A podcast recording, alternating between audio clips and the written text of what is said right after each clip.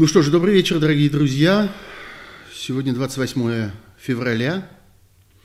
В Москве, по моим подсчетам, 9 э, часов с маленькими копейками. Я Сергей Пархоменко, это «Суть событий. Дополнительное время».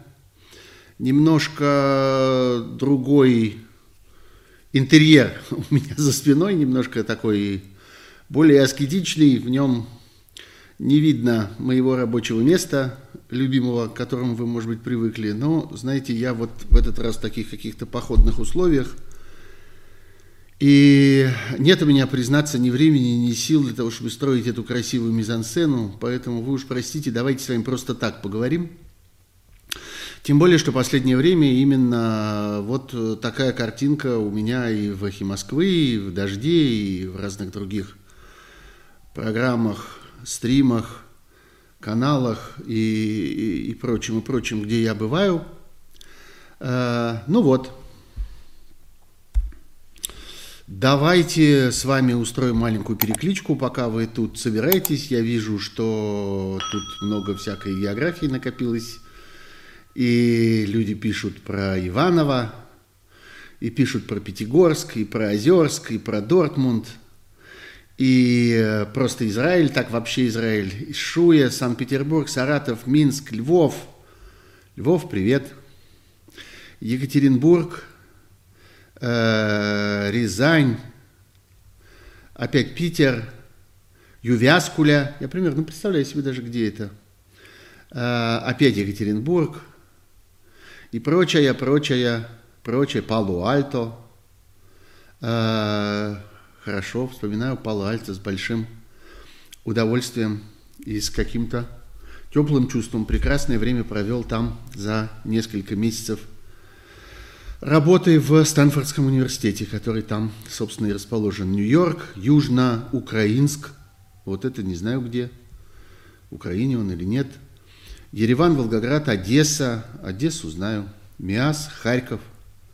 В Харькове сейчас все самое главное происходит. Бершева, Арнхейм, Гродно, Иерусалим и так далее. Нас уже несколько сотен, э, и я очень надеюсь, что нас будет все больше и больше.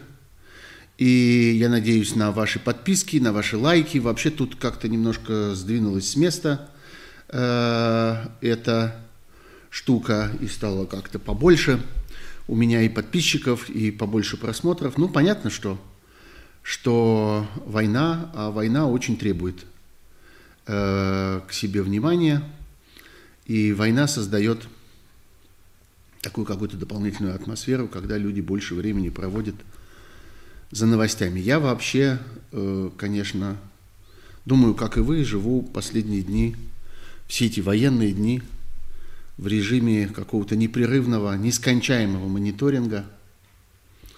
Давайте я тогда с этого и начну – без долгих, без долгих предисловий, потому что я думаю, что для огромного большинства людей среди нас есть этот вопрос, где взять э, правильную информацию. Откуда понять, что происходит, как не попасться на дезинформацию, на какие-то выдумки, э, случайные ошибки, фейки и всякое такое.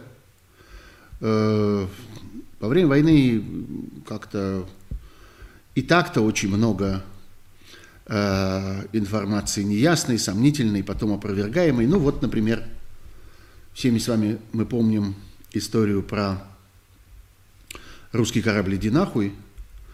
Э, ну, что теперь поделаешь? Это теперь такая формула, это теперь совершенно вещь неразъемная, я бы сказал. Э, про остров Змеиный и сообщение о том, что там в полном составе погиб весь Э, контингент, э, весь персонал тамошний э, погранзаставы, или как его назвать, гарнизон. Ну вот, и об этом были вполне надежные сведения, которые многие сообщили, и я тоже сообщил, а потом пришли другие сведения.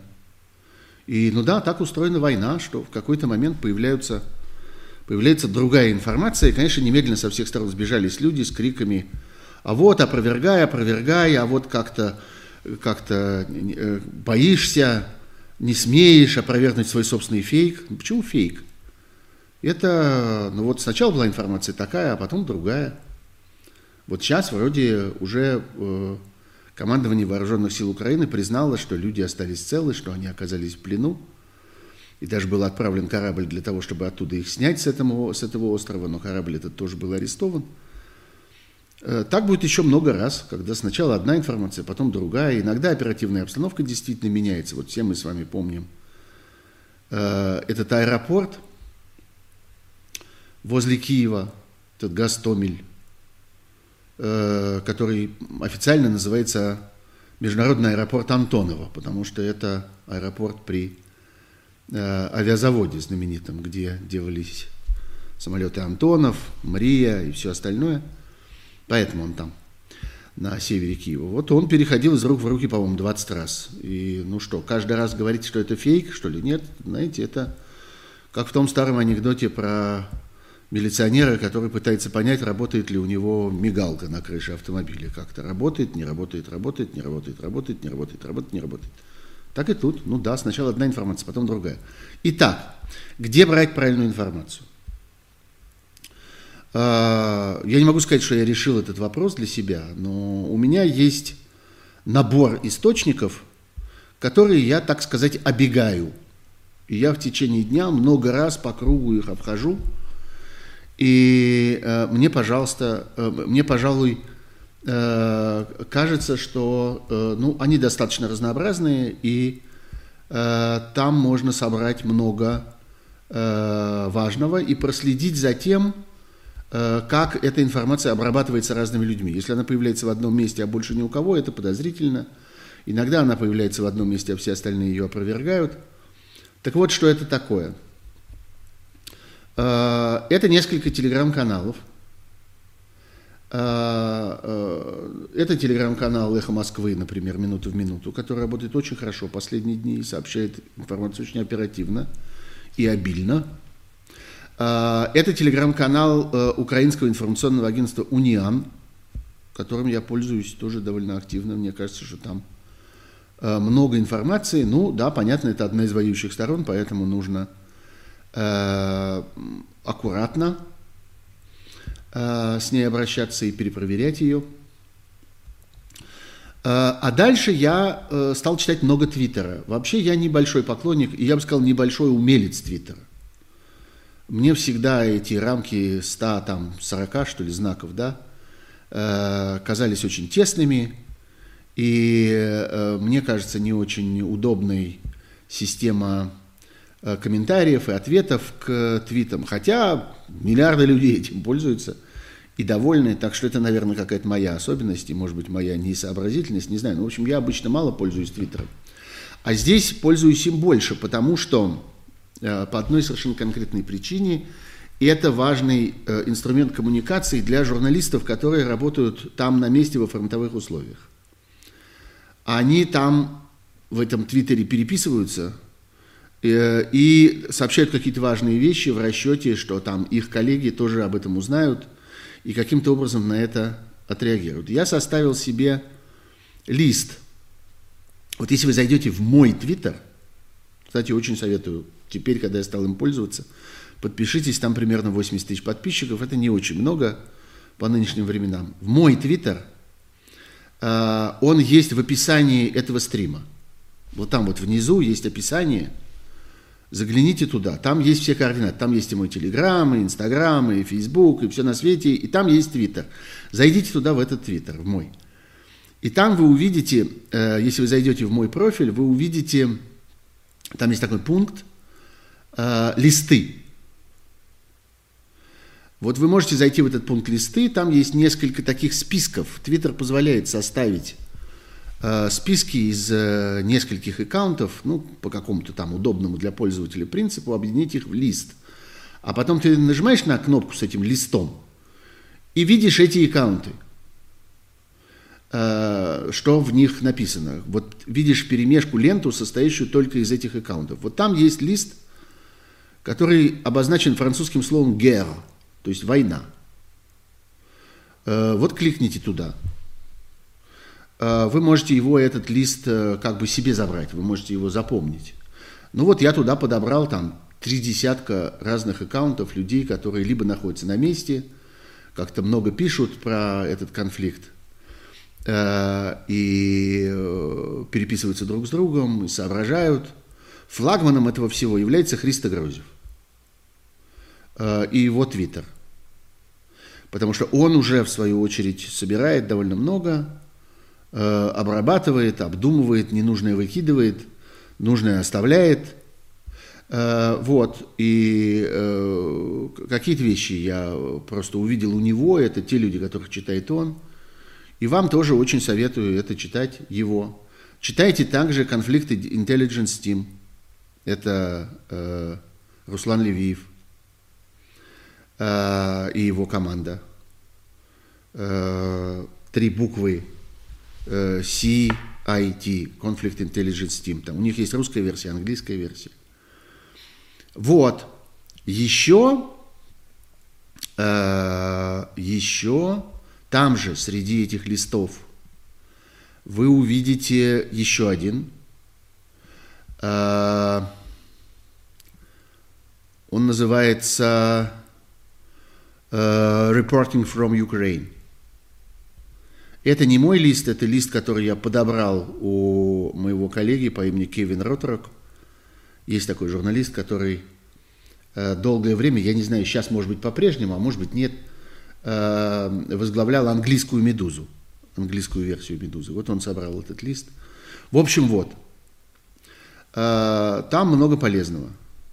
Но ко всему этому, конечно, нужно относиться с, большим, с большой осторожностью, что называется, называется употреблять это умеренно, Э, и э, помнить о том, о чем говорит нам «Эхо Москвы» непрерывно теперь по несколько раз в час голосом Сергея Бунтмана, что нужно относиться с известной долей скепсиса к сообщениям об успехах, о поражениях, победах, потерях одной и другой страны, своих и чужих. Э, война так устроена.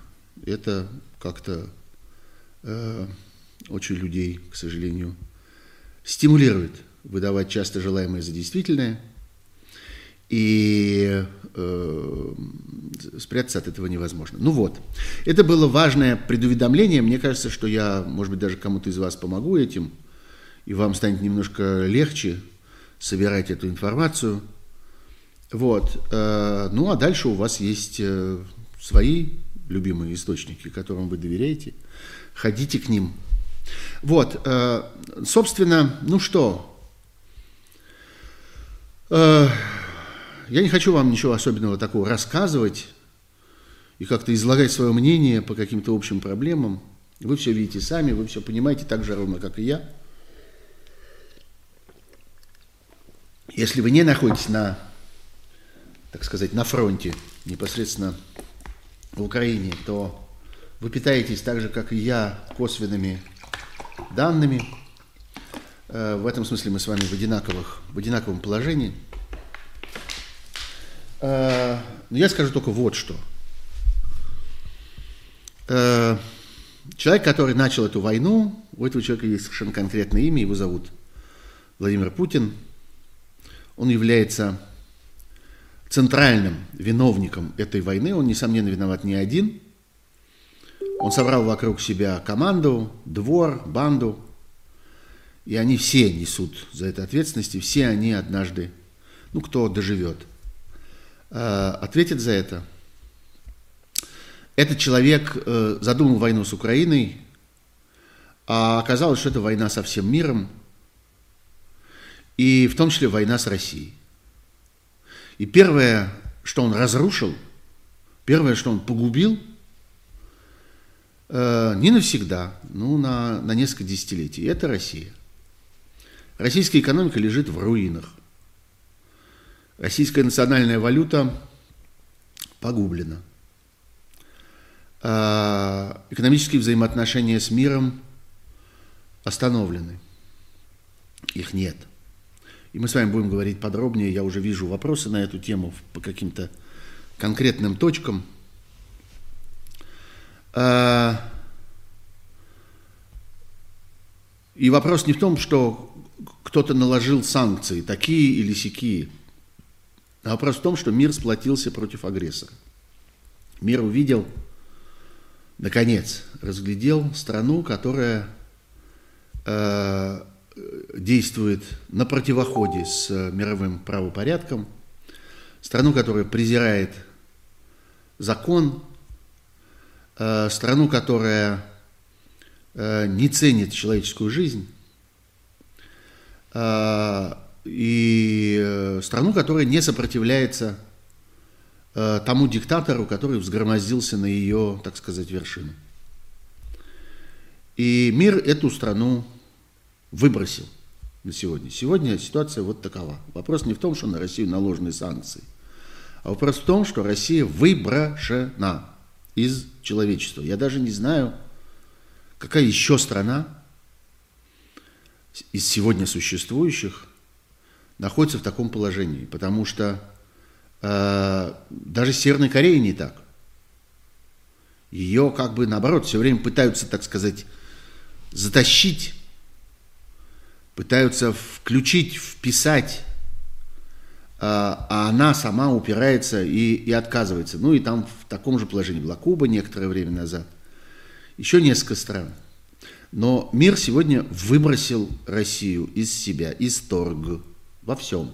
И это касается и каких-то вещей э, как бы приятных, симпатичных, почетных, э, морально, так сказать, э, полезных, типа спорта, искусства. Э, нет больше. Вот мы как-то несколько лет переживали за то, что в результате вот этой вот отвратительной истории с допингом в Сочи – с российским спортом случились большие проблемы. И вот они тянутся и тянутся, и все никак не кончаются, и цепляются одна за другую. И да, из-за прежних проблем особенный, э, так сказать, пригляд за российским спортом по части допинга, и все время что-то находят. И все время эти скандалы возобновляются. Э, и вот как-то все никак не удается выйти, выскочить, так сказать, из этого круга. А теперь российский спорт просто полностью изгнан из, так сказать, мировой спортивной семьи. И федерации одна за другой сообщают, мы не будем с вами иметь никакого дела, вообще, в принципе. Мы не хотим играть с вами в футбол, гоняться с вами на Формуле-1, не хотим, чтобы вы мимо нас ехали на лыжах, не хотим, чтобы вы мимо нас стреляли в биатлон – мы вас больше не хотим. То же самое происходит с искусством, с музыкантами. И, что совсем для меня лично трагично, то же самое начинает происходить с наукой. Есть журналы, которые говорят, которые говорят, э, научные журналы я имею в виду, мы не будем принимать публикации научные статьи из России. Есть университеты, которые говорят, мы не будем Э, заключать контракты с профессорами из России. Есть конференции научные, которые говорят, мы не будем допускать у себя докладчиков из России или тем более проводить нашу конференцию в России. Э, понятно, что э, особенно очевидно и болезненно это происходит на экономической арене. И по существу экономические связи России Э, разорваны с окружающим миром. Все, и финансовые связи, и технологические связи. Остается последняя ниточка, э, это поставки энергоносителей, но весь мир к этому ровно так и относится, что это вот последняя ниточка, которая осталась пока, и нужно, конечно, всеми силами стараться ее разорвать. Вот сейчас сию минуту не можем – Сейчас вот пока еще не получается, но как только мы все работаем над тем, чтобы этого тоже не было. Вот это надо понимать что как-то гордиться тем, что, а, да, мы продолжаем, Россия продолжает держать заглотку с помощью нефти, газа, никто не обойдется, никуда не денется. Ну, весь мир работает над этим. Это новая совершенно ситуация. Э, катастрофическая история с российскими Э, с российскими, с российскими резервами финансовыми. Многие спрашивают, что это такое, как это так получилось. Ну, послушайте, а вы как себе представляете финансовые резервы? Ну вот да, какое-то количество резерва представляет из себя просто много золотых слитков, которые лежат в каком-то помещении. Ну да, сколько-то, какую-то долю можно держать в этих золотых слитках. Но большая проблема как бы пускать их в оборот. Как бы они есть, они со своим весом, так сказать, э, обеспечивают какое-то э, общее благосостояние государства, но использовать их там для платежей очень неудобно. Государство же нельзя, э, не государство, а человечество же не, не зря отказалось от такого массового использования монет. Когда-то в средние века э, как-то единственной формой существования денег были монеты. Большие, маленькие, толстые, тонкие, тяжелые, золотые, серебряные, медные, такие, сякие, всякие. Существовала целая огромная индустрия Э, обмена этих монет одних на других. Потом человечество решило, что нет, лучше заменить это бумагой, а потом человечество решило, что нет, лучше заменить это безналичными формами, это удобнее. Вот золото это откуда-то оттуда, из, э, из, э, из эпохи монет. Можно, конечно, но сложно. Вот, короче говоря, очень большая часть Э, государственных золотовалютных, они так и называются золотовалютными, да, потому что есть золото, есть валюты. Резервов э, э, это, собственно, ценные бумаги, долговые обязательства разных стран, которые можно реализовать, которые можно при желании обменять, которые можно превратить в другие формы денег – Э, эти э, бумаги, их никто особенно не возит с места на место. Они где-то лежат, есть какие-то специальные компании, специальные органы, которые, как бы, собственно, бизнес которых заключается в том, чтобы хранить эти бумаги. И вести реестр этих бумаг. И знать, какая бумага кому принадлежит. А возить не обязательно. Ну вот, собственно, это все и оказалось заблокированным. Ну, во всяком случае, значительная часть этого. И это привело там, к немедленному результату, например, тому, что Центральный банк прекратил э, участвовать в торгах на валютном рынке, прекратил стабилизировать курс рубля, вынужден был выпустить курс рубля из рук, потому что раньше были так называемые интервенции. В тот момент, когда рубль начинал падать, появлялся на рынке важный покупатель под названием Центральный банк, который быстро-быстро покупал много рублей – рубли оказывались как бы в дефиците и начинали дорожать, и курс поднимался обратно. Ну, при желании можно было и наоборот. Если вдруг он зачем-то там поднимается выше, чем надо, его можно опустить. Иногда для экономики это полезно, чтобы курс не был слишком высоким. Ну вот этот могучий покупатель с фактически бездонным кошельком, который всегда мог в одну или в другую сторону подвинуть валютный курс, исчез с этого рынка.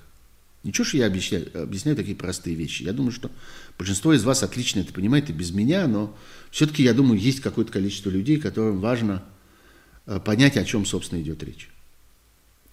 Ну вот, в общем, короче говоря, это уже произошло. Вот по окончании недели этой войны, имея, причисляя к этой неделе даже первые там 2-3 дня, когда война существовала, так сказать, в таком каком-то полувиртуальном виде, еще э, собственно, не, не началась. Еще, так сказать, армия не была брошена через границу.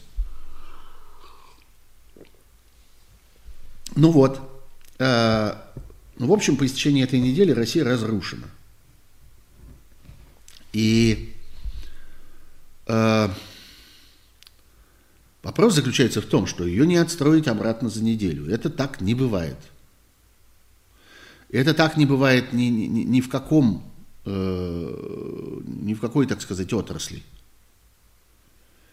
Э, разрушить, не зря люди говорят, что рушить проще, чем строить. Э, сейчас. Э, мне тут говорят, что подвисает видео и что можно попробовать его его сделать э, другого, как бы, э, запустить его в другом качестве. Ну, послушайте, я не знаю, как это сделать на ходу. Я боюсь, что если я сейчас начну это регулировать, то у нас с вами все отвалится, и на этом э, трансляция это закончится. Поэтому, э, пожалуйста, не мучайте меня больше советами сейчас. Я сейчас этого регулировать не буду, вот из этих соображений, потому что я не знаю, как сделать так, чтобы изменить эти параметры, но не прерывать трансляцию. Отвяжитесь, ладно? Спасибо. Э, вообще имейте в виду, что это очень э, неудобно, когда по ходу стрима появляется какой-нибудь козел, э, который начинает бомбить в, в стриме техническими советами. Исполнить эти технические советы невозможно, а они мешают. Ладно? Спасибо. Ну вот. А штука заключается в том, что это нельзя будет отстроить ни за неделю, ни за месяц, ни за год. Это очень надолго. Это на многие э, десятилетия. Ну, я бы сказал, на несколько десятилетий.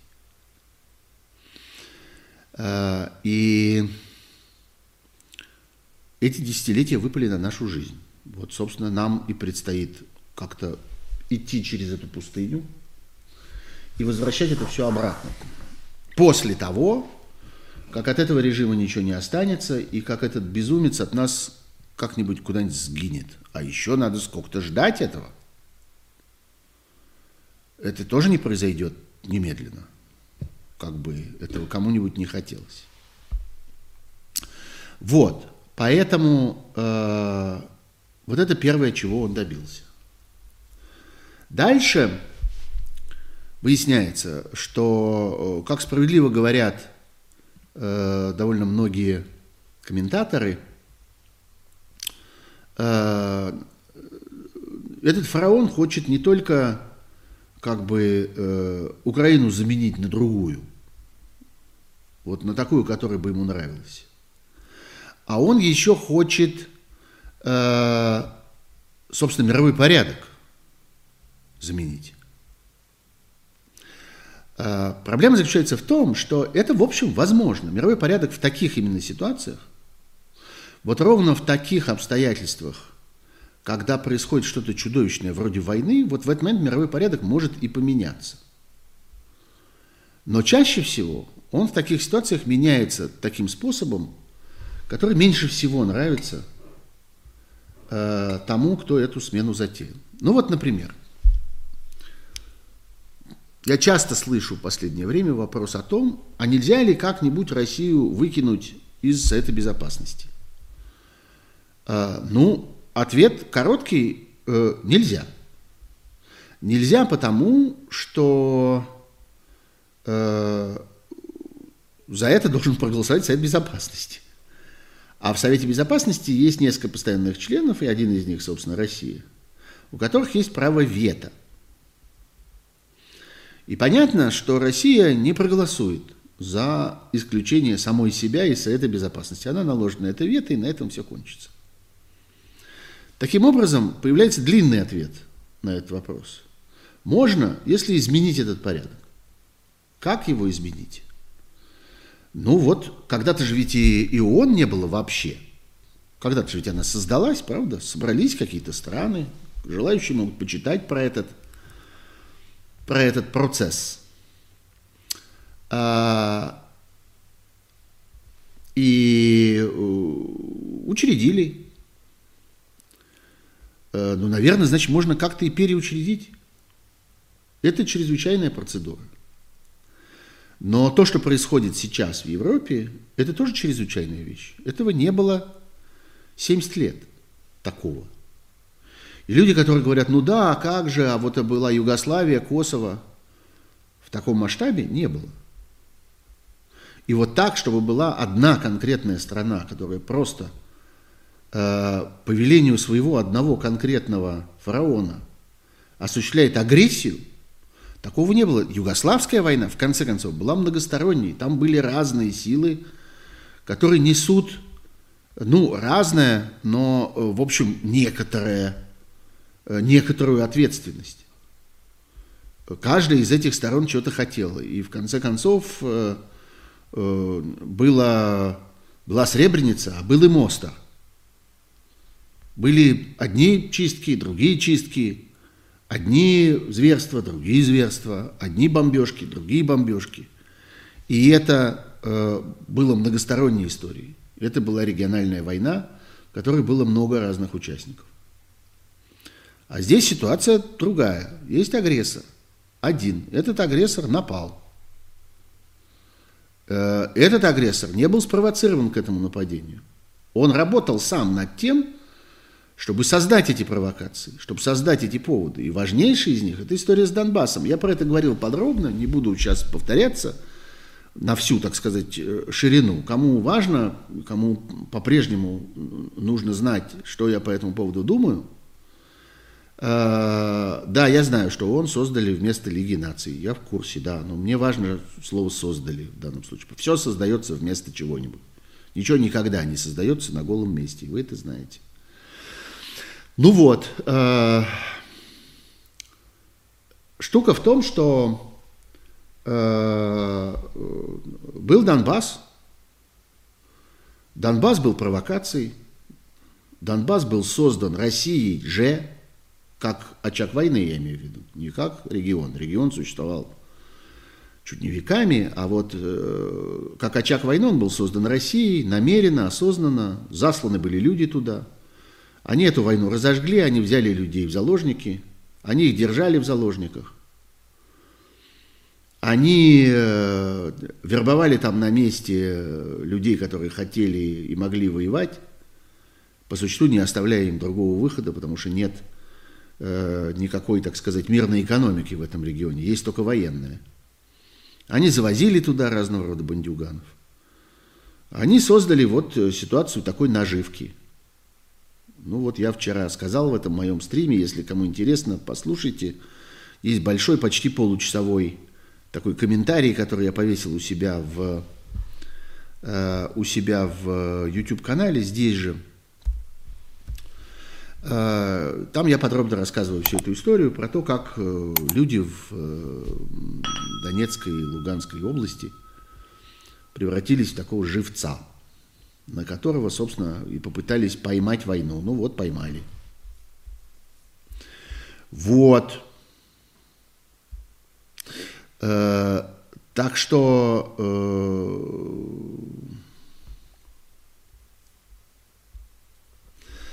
Так что, э, да, это односторонняя атака. И разговоры про то, что, э, про то, что, ну вот, э, а есть же, а вот, э, а они тоже, что тоже? Они тоже подверглись провокации на протяжении этих восьми лет и сопротивлялись ей, этой провокации. Не было бы провокации, не было бы войны на Донбассе.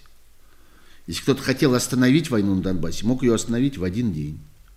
Сказки про то, что там случились бы какие-то этнические чистки, остаются сказками.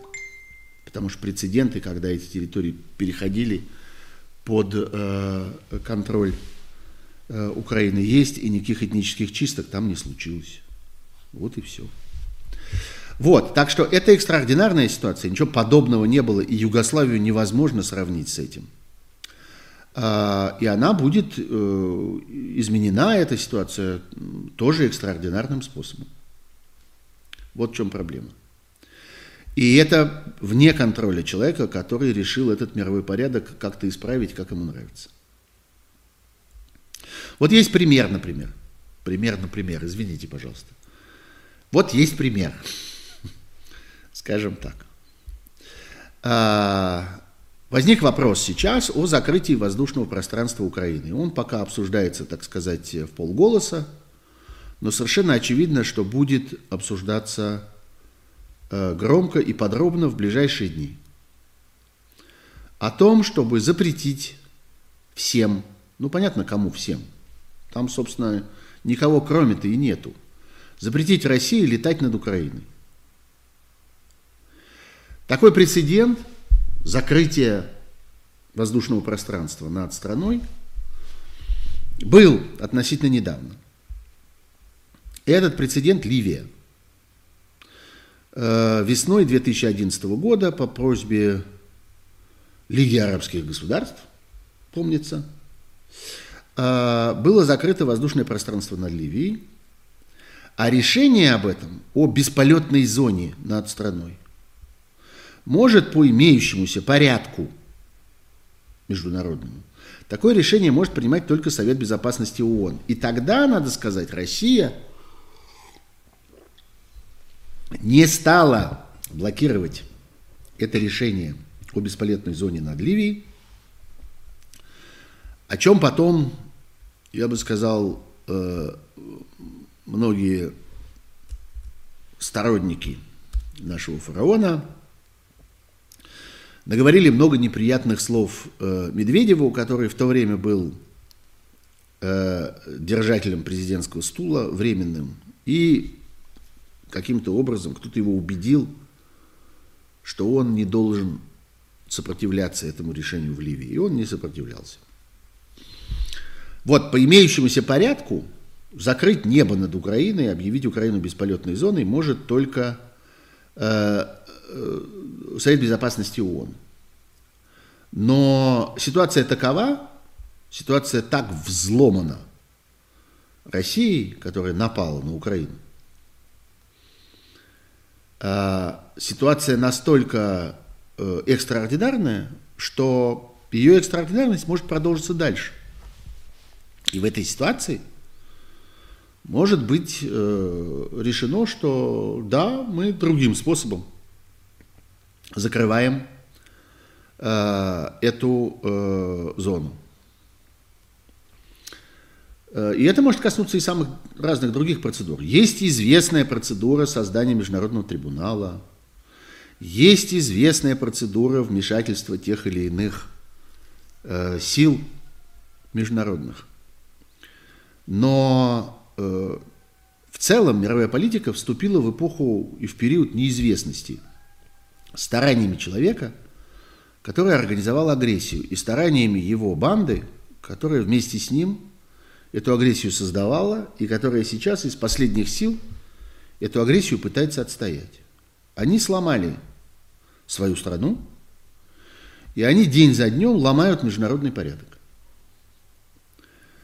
Э, они это делают в расчете только на один аргумент. На одно обстоятельство. Наличие у них ядерного оружия. Как они считают. Это, кстати, тоже интересный вопрос. По поводу того, есть ли в распоряжении Путина ядерное оружие и средства его доставки. Потому что, э, извините, но как-то доверяться Дмитрию Киселеву, который демонстрирует нам кино с э, могучими подводными лодками, бомбардировщиками и всем остальным, я бы не стал. Потому что, ну вот, последние дни мы видим, в каком состоянии находится российская армия, э, про которую вроде как было известно, что ее в последние годы очень сильно привели в порядок, влили в нее громадные деньги, увеличили колоссальное, колоссально увеличили э, финансирование – очень хвалились новыми видами вооружений, очень хвалились э, установлением новых видов отношений внутри армии. Что вот у нас теперь все построено на контрактниках и на офицерах, у нас, собственно, призывники только на таких вспомогательных ролях. Значит, сегодня выяснилось, что техника ободранная, вооружение э, по большей части э, э, в очень плохом состоянии, Люди этим вооружением не умеют пользоваться. Снабжение э, организовано чудовищно. Нет еды, бензина, воды. Э, мародерство началось в Украине в массовом масштабе по мотивам еды, бензина и воды. Э, это вот то, что касается обычных, так сказать, вооружений. Что касается, что касается взаимоотношений внутри армии, то тоже э, колоссальное количество информации о том, как принуждают контрактников – подпис... э, принуждают призывников подписывать контракты, как их загоняют во всю эту историю, иногда просто обманом, пользуясь тем, что люди малограмотные. Да, у нас есть малограмотные молодые люди, 18-19 лет, попадающие в армию. Они не могут прочесть, а тем более понять документ, который им предлагается на подпись. А иногда им не дают прочесть этот документ. Говорят, подпишись вот тут, вот на последней странице, вот здесь внизу в уголочке – а что там написано, тебя не касается. Иногда сообщают им, что они едут на учение, иногда сообщают им, что они едут там из одной э, точки дислокации в другую точку дислокации, а потом выясняется, что они заехали аж вон куда. Ну вот. Так что э, армия такая не ядерная, что называется, армия обычных вооружений э, оказалась помойкой. Э, и люди в ней оказались помойкой, потому что позволили э, себе, позволили с собой вот таким образом обращаться. Пусть не рассказывают ни про честь офицерскую, ни про военную косточку, ни про наследие и вот это вот всякое такое, пусть не рассказывают. Пока что с ними Путин и его команда обращаются как с навозом. И они как навоз себя ведут. Все. Я не вижу никаких поползновений и никаких всплесков в толще этого навоза, которые бы показали, что там есть какие-то люди, у которых есть мозги внутри головы, и которые соображают, что происходит.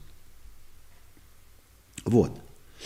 А дальше возникает вопрос, а что происходит, собственно, с так называемыми силами сдерживания, которые торжественно перевел в особое положение, так сказать, в особый режим э, несения дежурства. Э, это самый фараон. Они есть, они, оно работает. Э, штука заключается в том, что никто не хочет этого выяснить опытным путем. Никто не хочет и не будет экспериментировать с этим. Э, это та ситуация, в которой, э, ну да, как-то колоссальное количество людей как-то цепенеют, в том числе политиков. На это и весь расчет.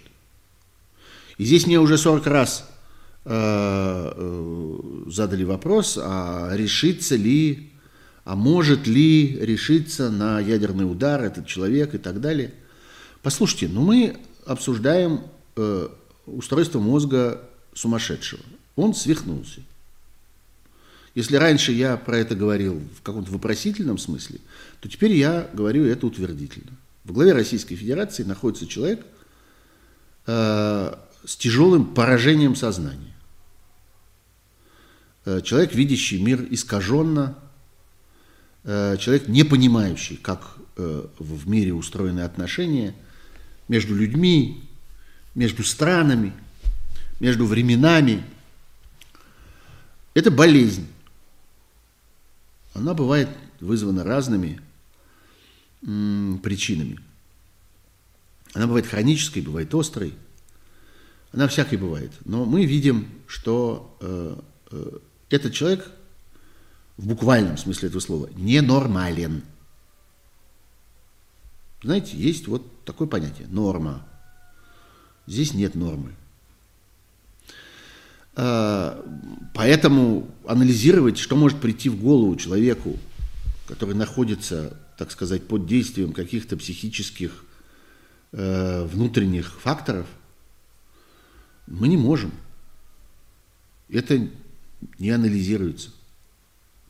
Особенно если иметь в виду, что он находится на свободе, а не в палате, где за ним можно организовать непрерывное наблюдение, получить большой массив информации о реакциях на разного рода раздражители, и там дальше как-то прогнозировать, делать какие-то выводы и так далее. Как я понимаю, психиатры это умеют, но им надо много наблюдать, им надо собрать много информации о том, как больной реагирует на э, разные э, внешние факторы. И тогда они могут это прогнозировать.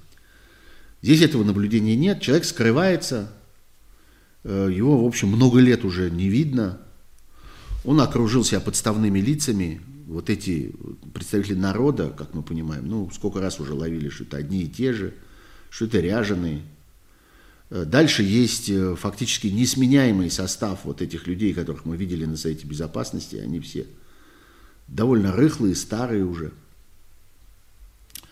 Э, и вопрос не в том, что они там штангу недостаточное количество раз поднимают и, и 100 метров пробегают за слишком длинное время, а в том, что ну, они в полуразложившемся состоянии находятся. И это на лицах у них написано, у большинства из них. У них угасает интеллектуальная деятельность. Посмотрите на Лаврова, посмотрите на э, Матвиенко. Это люди как-то по существу угасшие. Но по-прежнему им предлагается какие-то принимать важные решения. Вот. Вот ситуация, в которой мы оказались. Мы в ней оказались все. Те, кто живут в России, те, кто живут вне России, но считают себя связанными с Россией. Старые, молодые, дети, взрослые, мужчины, женщины, все. Э, на протяжении десятков лет нужно будет теперь жить на руинах России, которые организовал Путин. Вот, вот это мой общий взгляд на вещи. Э, я хочу попробовать теперь обратиться к вопросу.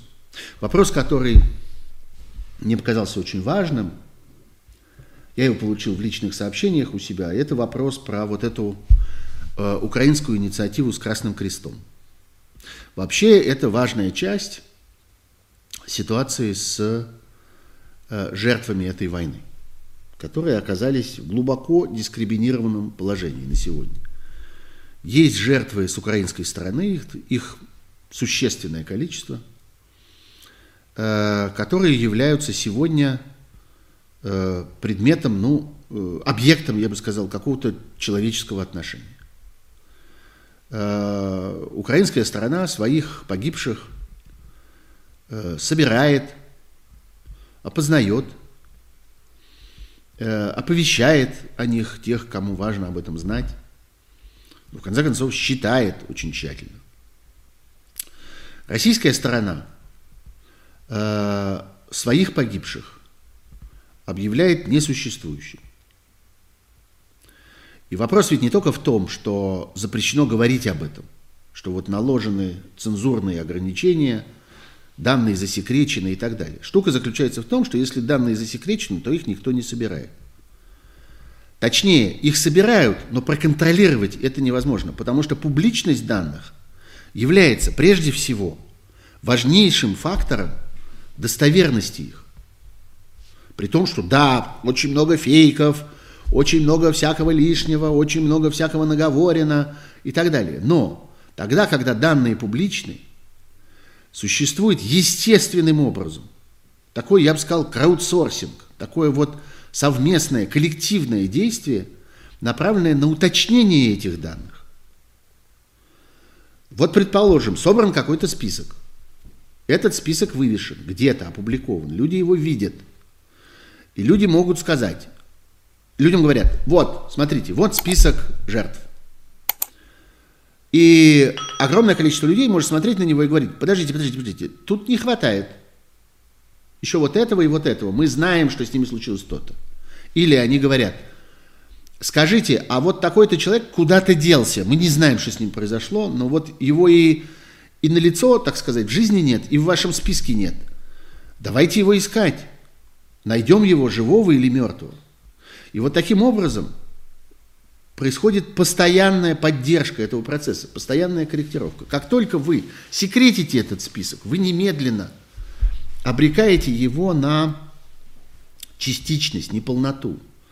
Вы отдаете это на откуп какому-то чиновнику или какому-то исполнителю, какому-то офицеру, и оказываетесь заложниками его настроения, его интеллектуальных способностей – его там каких-то карьерных соображений, его трусости и всякого такого. Вот э, э, российская страна, засекретив свои потери, обрекла себя вот на такое состояние. В результате колоссальное количество людей сейчас, э, тел, точнее, людей, бывших, несуществующих больше людей, существующих в виде э, трупа, поедается украинскими собаками – они разложены вдоль дорог, и их едят. И спустя несколько дней там нечего будет искать. Кроме того, не видно никакой деятельности, направленной на то, чтобы этих людей собрать, эти останки, куда-то отвезти, передать их семьям, придать земле. А кроме того еще, что в современном мире по-прежнему чрезвычайно важно, э, над этими людьми совершить разного рода обряды и процедуры. Ну да, среди этих людей есть христиане, есть мусульмане, есть буддисты, э, есть э, иудеи, есть язычники. У них у всех есть какие-то представления о том, каким образом человек должен закончить свой земной путь. Здесь возникает, кстати, еще один сюжет. Сюжет о э, Русской Православной Церкви Московской Патриархии, которая отказала чадам своим в этом, которая участвует в этом сговоре. И штука заключается в том, что люди, которых сейчас едят собаки вдоль украинских дорог, это люди, которые не только не посчитаны, не только не, э, не э, описана их э, служба, обстоятельства их гибели и так далее. А, они, что называется, и, и, и не отпеты. Ну вот, э, украинская сторона взяла на себя какую-то часть работы для того, чтобы собрать эти останки. И мы не можем требовать, чтобы это происходило, что называется, в приоритетном порядке. Мы не можем со своей стороны этого контролировать. Мы – это Россия в данном случае. И, грубо говоря, не может иметь к этому никаких претензий, потому что, ну, понятно, что это делается, так сказать, по остаточному принципу. Что сначала речь идет о жертвах с украинской стороны, военнослужащих украинской армии, а потом все остальное. И вот Украина – устами э, своего президента и высокопоставленных чиновников президентской администрации, офиса президента, обратилась к Красному Кресту с тем, чтобы забрали эти тела и передали их их семьям. И э, это предложение Россию не заинтересовало. И здесь вот очень важно понимать, что это не первый раз. Вообще есть большая история взаимоотношений между Советским Союзом и Красным Крестом во время Второй мировой войны. Про это было много публикаций, над этим работает там целый ряд историков, есть документы, есть замечательный роман белорусского писателя по имени Саша Филипенко. Я думаю, что многие его знают, многие его помнят по «Дождю», где он когда-то работал – он стал известен еще и вот в прошлом, в 2020 году, во время, во время кризиса украинского, э, белорусского. Э, он собрал некоторое количество документов о том, как происходили вот эти взаимоотношения между Красным Крестом и Советским Союзом э, на почве, так сказать, всяких гуманитарных проблем, прежде всего связанных с э, военнопленными, но и с погибшими. А история там такая, что Красный Крест бесконечно пытался достучаться до советского руководства и уговорить советское руководство, проявить к этому какой-то интерес. А, ну, например, в том, что касается снабжения военнопленных едой. Тогда тоже существовала там своя система благотворительности и централизованным образом закупали продовольствие – Э, ну, хоть какое. Закупали в Африке, э, в Латинской Америке и направляли его в Европу для того, чтобы э, военнопленные разных стран не умерли с голоду. И Красный Крест этим занимался. И существует эта переписка. Переписка, в которой, вот я открыл перед собой, я нашел, вспомнил про эти все документы. Народный комиссариат иностранных дел – Э, переводит письмо Международного Красного Креста. Международный Красный Крест имел бы возможность распределять пожертвованный сахар среди русских военнопленных в Германии и Румынии. Запрашиваем было ли бы возможно, с другой стороны, послать некоторое количество посылок для германских военнопленных в России? Резолюция Сталина на этом тексте. Решено не отвечать.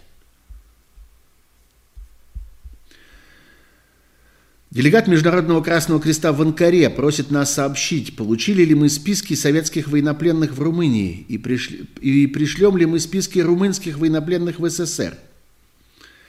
При этом он ссылается на то, что не получает ответа на свои письма, адресованные Центральному бюро о военнопленных, и просит подтвердить адрес последнего. Правовой отдел,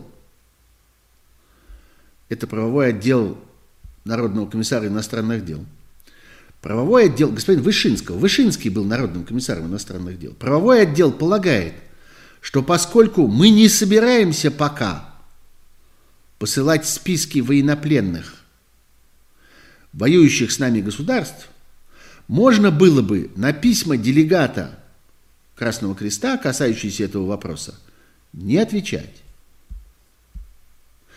Еще документ. Молотову пишет – Молотов, точнее, пишет чрезвычайному и полномочному послу Соединенных Штатов Америки в Москве, господину Стендли, 28 марта 1943 года. Уважаемый господин посол, подтверждая получение вашего письма от 25 марта сего года с сообщением о предложениях Ватикана установить обмен сведениями, касающимися советских военнопленных, и военнопленных держав оси, имею честь сообщить, что в настоящее время этот вопрос не интересует советское правительство. А дальше, выражая правительству США признательность за внимание к советским военнопленным, прошу вас, господин посол, принять уверение в моем весьма высоком к вам уважении, Молотов. Ну и так далее. Таких документов есть целая куча. Штука заключается в том, что Советский Союз Красному Кресту и разным другим организациям и лицам, которые пытались действовать через Красный Крест, например, Папе Римскому, Ватикану, а, не отвечал. Такое было принято общее решение. Не отвечать. А сегодня опять. И, по-моему, это важная вещь для понимания того, что с нами происходит. Для понимания того, чьим наследником – в действительности является человек, который управляет сегодня Россией, и как устроено сегодняшнее российское государство. Вот так. Вот ровно так же. Марина Зеленская пишет, я проспала эфир, проснулась спокойно, с, непривыч, с непривычным ощущением, что Путина нет, а мы есть. Очень непривычное ощущение, но хорошее. Ничего, Марина, ничего страшного, что вы проспали, это абсолютно не проблема. Вы посмотрите эфир попозже в записи. Он будет так же хорош, как и в прямую, уверяю вас. Да, ощущение, что Путина нет, а мы есть, это хороший сон, но пока не сбыточный. Вот, это одна важная история, о которой я хотел поговорить. Давайте теперь по все-таки по вопросам. По вопросам. Андрей Волна, замечательный московский доктор и мой друг, спрашивает, почему сейчас, что спровоцировало умалишенного? Ну, знаете, Андрей, ну вы же, ну, я понимаю, что вы не психиатр, я тоже не психиатр, но надо нам с вами посоветоваться с, с психиатрами, они нам скажут, э, при каких обстоятельствах у умалишенных бывают вот такого рода всплески. Э, а так, ну, э, как-то во-первых, э, фараон соскучился. Ему показалось, что у него все слишком хорошо. Во-вторых, ему показалось, что все отвлеклись на пандемию. И не только в том смысле, что отвлеклись на нее, как-то занимаются ей, не занимаются чем-то другим, а вот ослабло вот это какое-то ощущение единения. Ослабло ощущение какого-то порядка, который в мире существует. А возникло, наоборот, ощущение, что как-то что-то все сыпется, все валится. Вчера было, сегодня уж нет. Мы вчера привыкли, а сегодня как-то уже отвыкли. И э, ему показалось, по всей видимости, что это вот как-то въедается И что э, люди начинают жить вот по этим правилам. Такая вялость такая ковидная возникает. Вот такое сонливое такое ощущение, что ну вот и этого нет, и этого нет, и туда не пойдем, и сюда нельзя. Э, огромное количество, миллиарды людей живут в этом состоянии. Не, не, не только те, кто болели, а ну, ну действительно э, вот это вот, так сказать, движение соков в мире, оно очень замедлилось, оно очень дезорганизовалось этой эпидемией. И, возможно, сумасшедшему показалось, что это создает какие-то хорошие условия. Можно, что сейчас проскочит. Знаете, как поручик Ржевский. Подходит к даме на балу и говорит, мадам, разрешите вам впендюрить. И дальше одно из двух. Можно получить по мордасам, но иногда удается впендюрить. Вот, может быть, ему показалось, что сейчас впендюрить как раз самое оно, как-то на фоне вот этого. Все как-то расслабились, сосредоточились на этом, на всем. Вот, э, так что такой фактор. А, ну и а потом старость. Ну, общее ощущение того, что время идет, и надо что-то делать, потому что как-то рассосется. А с другой стороны, рядом он же понимает, что не, не, не бывает же совсем пустого места. Ну, кто-то зреет рядом. Ну, понятно же, что рядом кто-то, какой-то прыщ появляется.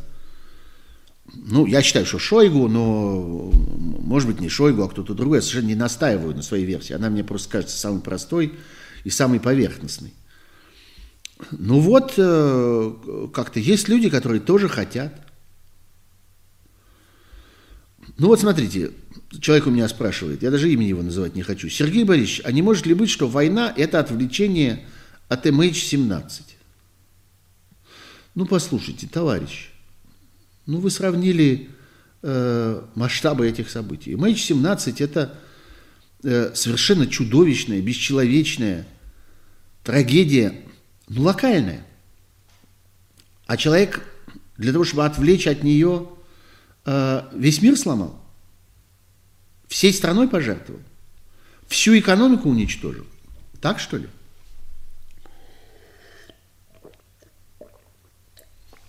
Вот это же в точности лучшее средство от головной боли – гильотина. Да? Давайте мы с помощью гильотины излечим. У меня вот здесь вот немножечко вот, вот тут болит, вот в виске, вот здесь вот ноет. Давайте я голову засуну в гильотину, и мы ее отрубим. Вот так, что ли? Ну, надо же соотносить все-таки какие-то вещи какие-то масштабы.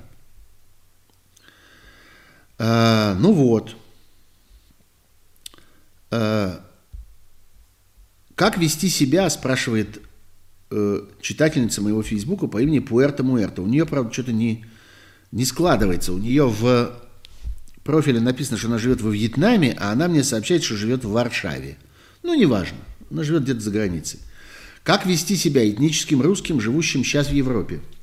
Должны ли европейские политики принять меры для их поддержки, устные и законодательные, особенно в странах, куда прибывает основная масса беженцев? Мы, наши дети, наши близкие, несомненно, будут объектом ненависти и притеснений со стороны не очень умных, но очень обозленных на Россию людей, и даже те, кто не то что не причастен, а боролся с этим как мог, пострадают так или иначе – уже сейчас появляются сообщения о том, что в детских садах и школах дети разрывают дружбу, оскорбляют друг друга, транслируя то, что слышат дома.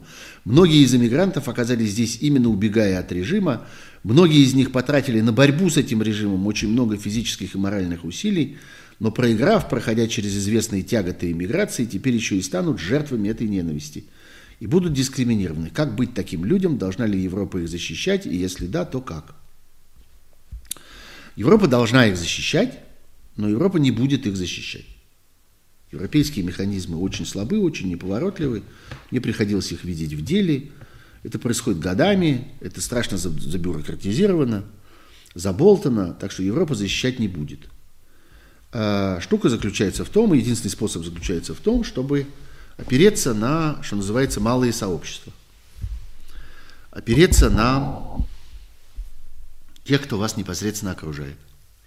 На соседей, на э, э, родителей в классе, где учатся ваши дети, на тех, с кем вместе вы занимаетесь в спортивном зале, на коллег там, где вы работаете, вот это люди, которые могут увидеть в вас не представителя э, чужого, э, отвратительного э, политического сообщества, каковым является путинская Россия, а увидеть в вас живого человека, отца или мать вот этих детей, э, сослуживца, э, партнера, э, приятеля, собутыльника, кого угодно.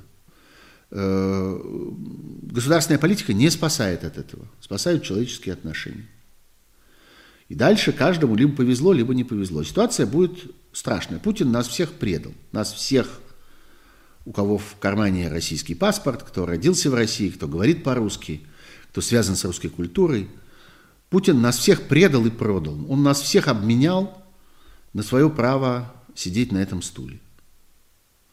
Э, вместе со всей своей вот этой гнусной комарильей, которую мы видели на Совете Безопасности. Вот этих обосравшихся э, пенсионеров. Вот, э, так что, да, нам предстоит налаживать наши отношения заново с теми людьми, которые непосредственно нас окружают. Константин Цукерман спрашивает, кому выгоднее передышка, если таковая будет? Это вопрос о переговорах, как я понимаю. Сегодня прошел первый раунд – с российской стороны э, в переговорах участвует клоун, причем намеренный клоун, э, попугай, э, безмозглый лакей по фамилии Мединский, которого посадили на этот стул ровно для этого, для того, чтобы, во-первых, это было как можно более оскорбительно, потому что само присутствие этого человека в помещении является оскорбительным. А во-вторых, для того, чтобы можно было не нести ответственность ни за что, о чем он договорится. Вот он там что-нибудь подпишет, что-нибудь пообещает, что-нибудь составит, что-нибудь сформулирует. Всегда можно при желании сказать, вы что, с ума сошли, это же Мединский. Вы хотите, чтобы мы за его подпись, что ли, отвечали? Вы хотите, чтобы мы уважали то, что он вам пообещал, а он вообще кто? Мало ли что он вам там клювом нащелкал. Мы даже и читать этого не будем. Вот эта возможность, судя по тому, что Мединский оказался на этом стуле, Э, в переговорном помещении, эта возможность для России является ключевой. Россия э, не собирается брать на себя жестких обязательств в результате этого, э, этих переговоров. Если захочет, то да. Таким образом, судьба этих переговоров решается не на этих переговорах, а она решается опять, собственно, э, в поле, там, где происходит война, там, где происходит сражение. Ну и здесь мы с вами понимаем, что каждый день э, существования украинского государства во главе с Зеленским – это еще один день, который создает э, большие шансы для того, чтобы эта война закончилась для Украины тем, что страна уцелела. А надо сказать, что Украина под бомбежками, под обстрелами – Украина, по, по дорогам которых, которой едет эта техника и идут эти люди, э, агрессоры и оккупанты, Украина находится сегодня в гораздо лучшем состоянии, чем Россия. Потому что рухнувшие дома можно построить заново. Людей нельзя, нельзя воскресить, а дома можно построить и Зеленский совершенно прав, когда он сказал, что мы, к сожалению, потеряли нашу Мрию, вот этот громадный самолет, самый большой в мире самолет, который там на Антоновских заводах был сделан. Но это была прежняя Мрия, а новую мы построим, сказал он. Мрия по-украински мечта. А, он прав, да, они Мрию построят. Ну да, Мрию им сейчас разбомбили, они построят другую, ее можно построить. А экономику, рухнувшую вот так, национальную валюту, рухнувшую вот так, а главное, национальную репутацию, рухнувшую вот так, отстраивать нужно десятилетиями. Это посложнее, чем любой дом, любой самолет,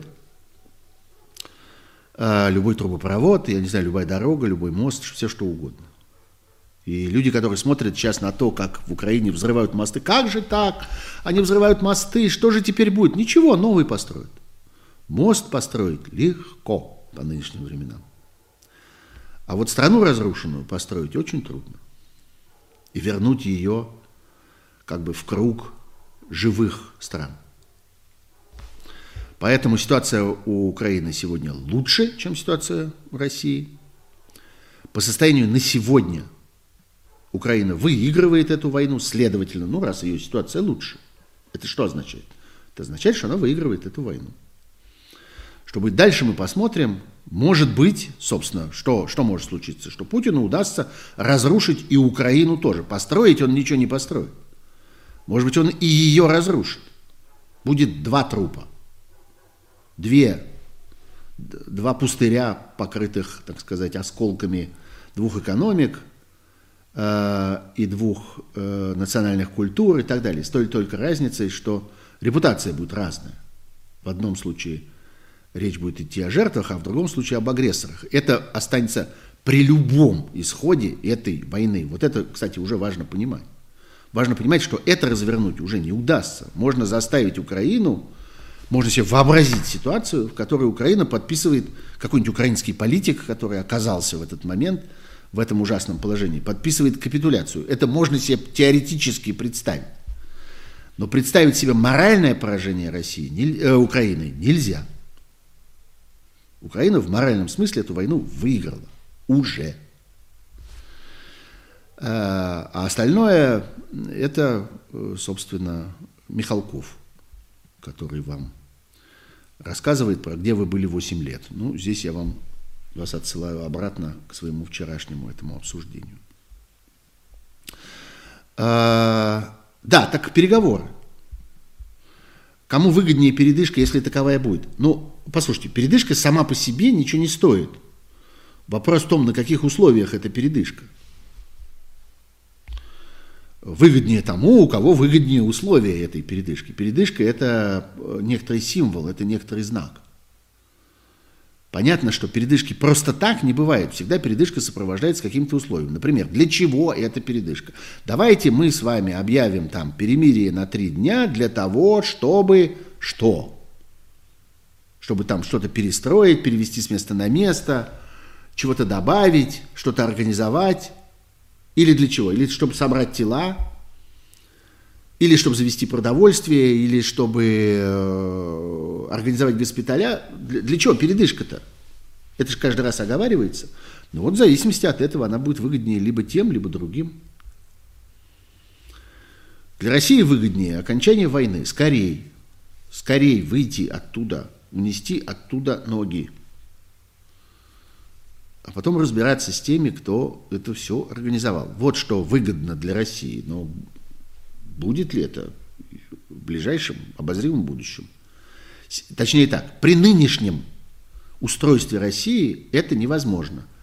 Устройство должно радикально измениться. Вот как история с ООН, с Советом Безопасности, с э, воздушным пространством. Если меняется мироустройство, то тогда становится возможно то, что сейчас считается невозможным. То же самое с Россией. Если меняется Россия устройство, тогда что-то становится возможным.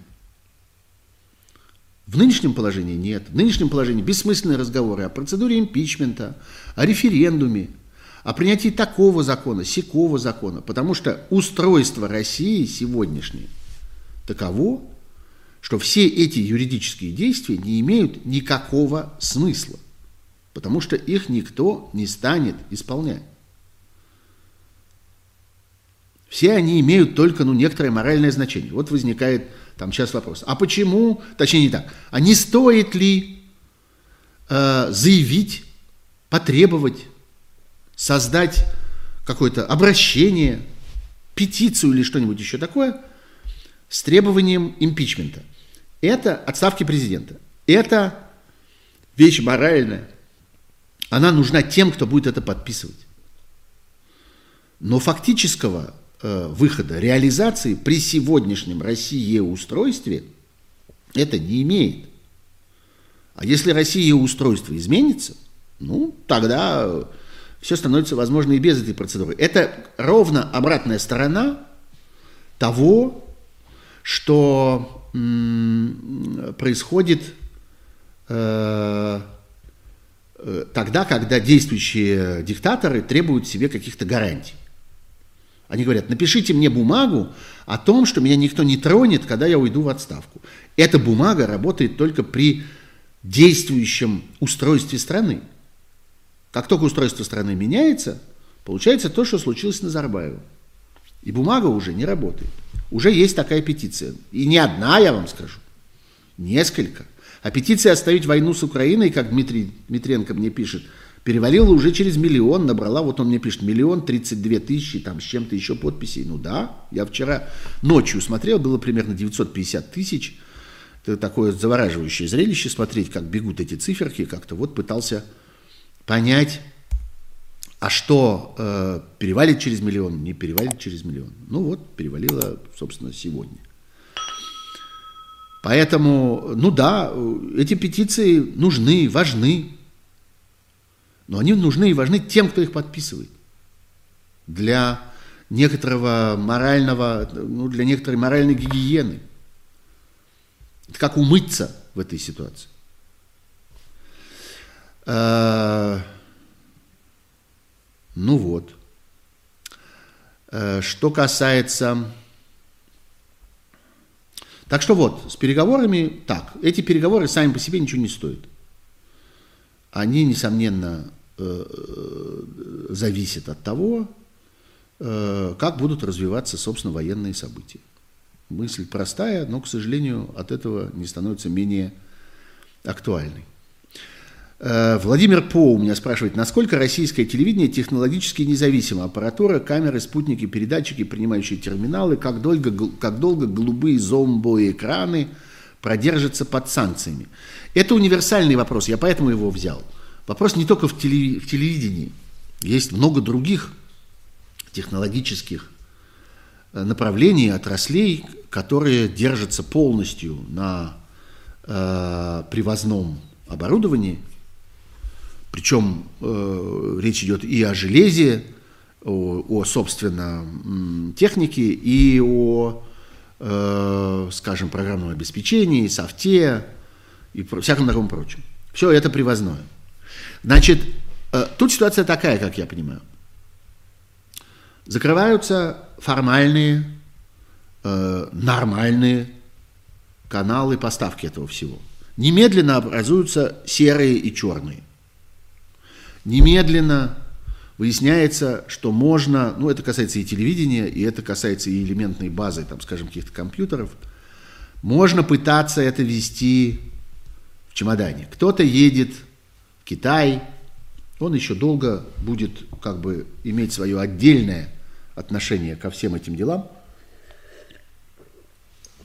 занимать отдельную позицию, поставлять формально – ну, в перспективе они не станут. В первый момент, может быть, они попытаются заменить э, это, э, так сказать, заменить нынешних поставщиков, занять нишу, но в перспективе формальный импорт с их стороны тоже исчезнет.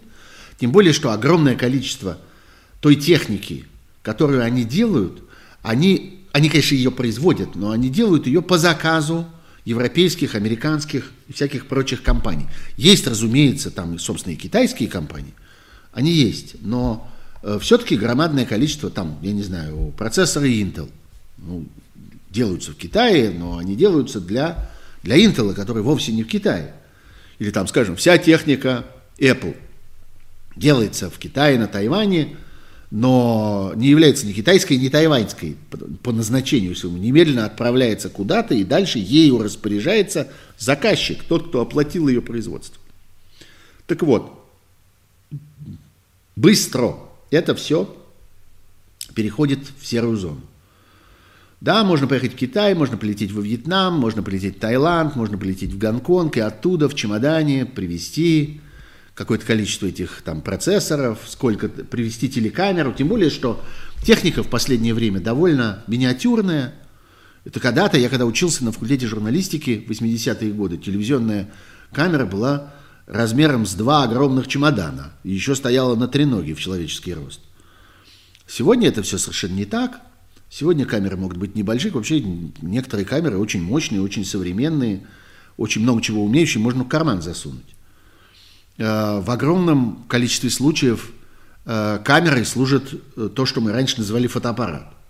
Он не очень большой, но он обладает ровно теми же самыми свойствами, теми же возможностями. Вот я, когда снимаю эти стримы вот в таком в полном интерьере, там, с рабочим столом, со всеми делами, я их снимаю с помощью фотокамеры, которая у меня работает телекамерой. И в огромном большинстве случаев так. И огромное количество кино сегодня снимается таким способом. Так вот, можно много чего привести. Вопрос заключается в том, как это обслуживать. Потому что все это работает с помощью какого-то программного обеспечения, которое требует постоянного обновления, которое требует постоянной связи, так сказать, с материнским производителем, который там чего-то подправляет, чего-то добавляет, от чего-то излечивает, от чего-то защищает и так далее, и так далее. Вот это при сером и черном импорте становится невозможно.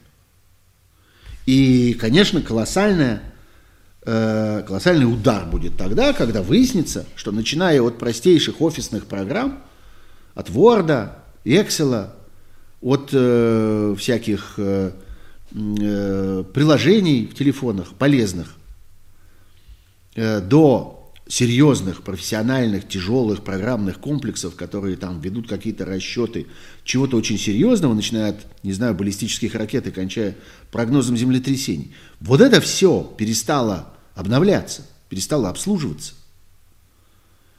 Э, и вот эта техника, которую можно привести в чемодане, она превращается в груду железа. Не говоря уже о том, что, о том, что у этой техники тоже есть запчасти, что-то изнашивается, что-то надо починять, что-то надо заменять время от времени. Есть всякие там, не знаю, какие-то э, расходные материалы, какие-то картриджи. Есть части, которые не рассчитаны на долгое использование, там кабели, провода всякие, линзы, объективы и прочее. Это если говорить про телевидение. Если говорить про всякое прочее, то всякую прочую, э, так сказать, индустрию, то там тоже этого до черта. То же самое с транспортом. Да, можно как-то найти один паровоз, разобрать его здесь на части и попробовать построить такой же. Но штука заключается в том, что эта техника требует обслуживания постоянно. То же самое с автомобилями, то же самое с самолетами. Всякий самолет, который здесь живет, здесь в России, время от времени куда-нибудь летает на профилактику, на диагностику – на то, чтобы его там красили, на то, чтобы его там подновляли, заменяли в нем что-то, что потрескалось и так далее. Ну, что-то можно сделать на месте, но чаще всего нет. Я смотрю, что я произвел, э, произвел большое впечатление на целый ряд наших слушателей насчет э, трупов, которых едят собаки. Ну да, ну, как я и сказал, украинцы многое собирают, стараются. Для них это, ну давайте откровенно говорить, вопрос не только в, сейчас. Ну, война страшно жестокая вещь, она людей как-то очень мучает и меняет. И вопрос не, не, не только в, в милосердии, но и, ну, я думаю, что украинское государство сегодня понимает, что ему нужно поддерживать вот это постоянное ощущение морального превосходства, которое у них есть сегодня, и его нужно э, все время подтверждать. Ну вот они подтверждают в частности этим. Кто-то думает, что это циничный подход? Нет. Это просто разумный подход. Не путайте разумное с циничным. Вот. Пойдемте еще к вопросам. Э, вот я сейчас открою свой... Э, зачем, какие цели войны? Диана Белова спрашивает у меня. Ну, я много раз про это говорил. Усидеть, остаться у власти. Так что эти цели можно даже не называть во множественном числе. Есть одна общая цель – остаться у власти. А для этого сплотить вокруг себя подданных, запугать конкурентов, повязать кровью тех, э, на кого ты вынужден опереться. Он же вынужден на кого-то опереться, он же не может один. ему надо, чтобы за ним, и чтобы ему ночью горшок приносили, значит, надо связать этого человека кровью, а иначе он передумает. Так что вот зачем. Все в целом зачем? Вот за этим.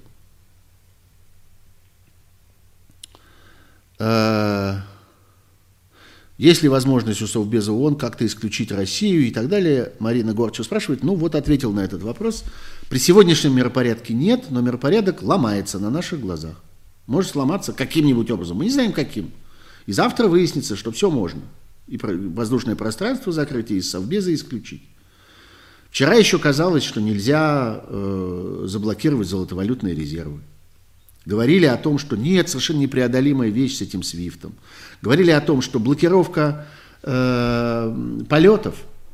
Сегодня Россия полностью замкнута внутри себя. Ничего никуда не летает. И ну, еще есть там 2-3 страны, но я думаю, что в ближайшие несколько дней все это полностью закроется. Я к чему это рассказываю? К тому, что вчера это казалось абсолютно невозможным, непреодолимым. Это слишком дорого, это слишком сложно, это по нам тоже ударит, мы не можем себе позволить и так далее. Оказалось, что когда налицо агрессия, когда речь идет вот об этом, о том, что человек просто на голом месте вторгается в соседнюю страну и э, начинает еще и угрожать ядерным оружием, да, все становится возможно. После выступления Фридмана у Альфы отзовут ли лицензию? Я думаю, что сразу нет – потому что э, на Альфе многое держится. Ну, кто не знает, э, Михаил Фридман, один из владельцев и руководителей Альфа-банка и вообще всей вот этой вот громадной, громадного этого альфовского конгломерата, одного из крупнейших в России, в общем, вполне недвусмысленно заявил о том, что Украина ему дорога, важна, нужна. Это, между прочим, действительно так. Он и правда происходит из Львова. Он и правда там поддерживает во Львове много чего, начиная там от каких-то спортивных команд и кончая факультетами в университете. Он был тем человеком, который, собственно, создавал возле Киева Бабий-Яр э, мемориал. Так что, ну да, он не выдумывает. Э, сразу Альфу не закроют, но неприятности у Фридмана будут. Я думаю, что скорее его попытаются отнять у него эту Альфу как бы выдавить его задешево. Тем более, что, конечно, сейчас все рухнуло, все подешевело, как и Авен. Ну, действительно, да, как и Авен. Я думаю, что задача будет заключаться в том, чтобы их, э, у них эту альфу оторвать, отдать кому-нибудь другому, наказать их таким способом. Хотя Фридман, да, действительно попал под санкции со всеми вместе. Ну, так санкции будут, ну, а все попадут под санкции. Я не знаю вообще, кем надо быть, кем надо оказаться, чтобы быть изолированным. Сейчас это будет катиться, и каждые три дня мы будем получать новый список, новую группу. Все началось, они все это... Они сломали этот порядок, они сломали эту страну. Они это Путин и, и э, вот эти кучи дерьма на Совете Безопасности. Э, есть ли претендент на роль Ельцина на танке в 91 году? Можно подумать, что роль Ельцина состояла в том, что он стоял на танке. Ельцин совершил громадную многолетнюю работу до момента, когда он стоял на танке, после момента, когда он стоял на танке. Президенты не берутся с танка. Президенты не образуются в тот момент, когда они залезают на танк. Президент вызревает внутри, или там лидер государства вызревает – Э, иногда созревает по ходу того, как уже оказался там. Так что нет, разговор легковесный. Э, будет ли предметом торга с Путиным освобождение Навального? Э, ну, такого специального торга нет, но я не думаю, ну, что ну, как-то та страна занята сейчас другим. У нее действительно рухнул кусок планеты – он же не только у Путина рухнул, не только у нас с вами, он у всего мира рухнул. Вот как-то весь мир образ... видит теперь вот эту вот огромную дымящуюся яму рядом. Что с этим делать? Вот. Э, э, но, опять же, в тот момент, когда миропорядок меняется, оказывается совершенно естественным элементом происходящего то, что Навальный не должен сидеть в тюрьме. Это какая-то понятная вещь. Ну вот если все вот это вот изменилось вот так, ну ясно же, что лидер оппозиции должен быть снаружи. А больше вот этого безобразия, что он сидит за, за ни за что, этого больше нет. Ну, кстати, я очень советую почитать, например, в медиазоне. Почитать стенограмму очередного дня суда над Навальным, который происходил сегодня, но это совершенно умопомрачительная вещь. Там, ну, там, там тоже, в общем, все рухнуло на самом деле. Там тоже совершенно развалился этот суд. А, и э, как-то вот э, все это превратилось в э, такую какую-то какую истерическую, истерический водевиль с орущим судьей, рыдающими э, свидетелями, которые не понимают, что они от них, что от них хотят, и не, не могут ответить ни на один вопрос, ну и так далее. Э, да, часть э, перемены миропорядка в России является освобождение Навального, причем на очень раннем этапе. Если не убьют, очень велика опасность, что убьют. Просто так, как-то от бешенства, от общего ощущения, что все просрали. Э, слова Захаровой о недоденацификации Германии прокомментируйте. А зачем мне это комментировать? Значит, насчет нацификации, денацификации, фашизма и прочего. Я очень вам советую пойти ко мне в Facebook или в мой телеграм-канал и найти там э, ссылки и текст на очень важную вещь. Сегодня опубликовано было утром письмо с громадным списком, там больше 150 человек, крупнейших мировых специалистов по изучению истории Второй мировой войны, Холокоста, национализма, фашизма и прочего.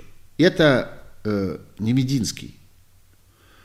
Это реальные мировые звезды, э, американские, европейские, израильские, отовсюду. Люди, которые всю свою жизнь потратили на изучение этого. И они говорят, я даже сейчас вам найду, вот секундочку, я сейчас открою, и главную фразу я вам прочту, которая у меня там есть.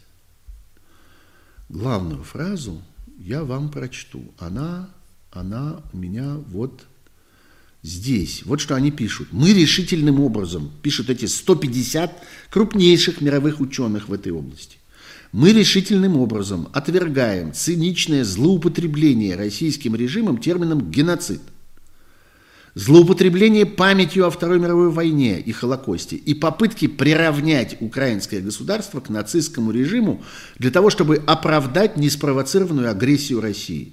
Подобная риторика не подтверждается никакими фактами – она отвратительна с моральной точки зрения и глубоко оскорбительна для памяти миллионов жертв нацизма и тех, кто действительно воевал против него, включая российских и украинских солдат Красной Армии.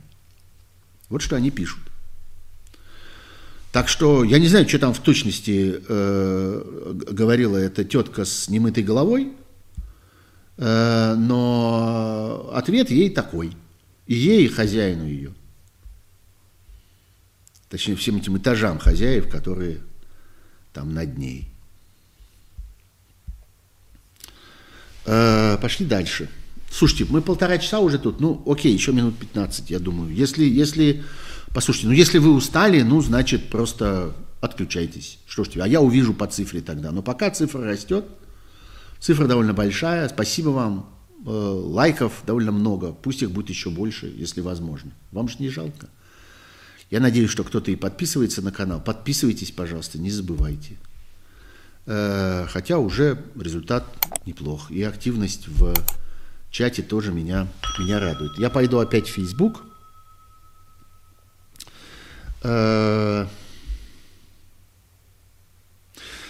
э, вот вопрос, который я не видел. Прочту его, прочту его экспромтом. Вера Шахова спрашивает, что делать застрявшим в Европе, Америке и далее везде российским отдыхающим – или тем, кто хочет домой. Ни самолетов, ни средств к существованию, карточки блокированы. Как кто будет их эвакуировать? Никто не будет их эвакуировать, я думаю, по большей части. Ну, какие-то будут демонстративные, так сказать, шаги, надо будет занять позу, это, несомненно, так. Но в целом, конечно, никто особенно эвакуировать не будет, потому что не время, товарищ, война. Э, ну как, пробираться. Пока пользоваться теми немногочисленными странами, которые открыты, это в основном всякое восточное направление, там Турция, Таиланд, Эмираты, Китай, Вьетнам. Как-то пытаться лететь в кругаля. Денег нет, занимать деньги. Ну а как? Ну, война, все рухнуло. А почему вы считаете, что Вера, я вас очень хорошо понимаю, но, к сожалению, нет никаких оснований полагать, что почему-то э, война вот в этом месте не продемонстрирует своих последствий. Это и есть война, да. Какими могут быть условия перемирия и прекращения войны? Ну, условия прекращения войны – прекращение войны. Россия уходит оттуда, куда она пришла с войной. Вот и условия прекращения войны. А какие еще? условия. Э, э, если как, чем закончатся переговоры, переговоры. Ну, послушайте, переговоры, мы с вами будем серьезно относиться к переговорам тогда, когда с российской стороны их начнет вести не попугай, а хотя бы какое-нибудь существо без перьев, более-менее похожее на человека. Пока попугай. Роль попугая э, подписать документы, которые потом никто не станет уважать.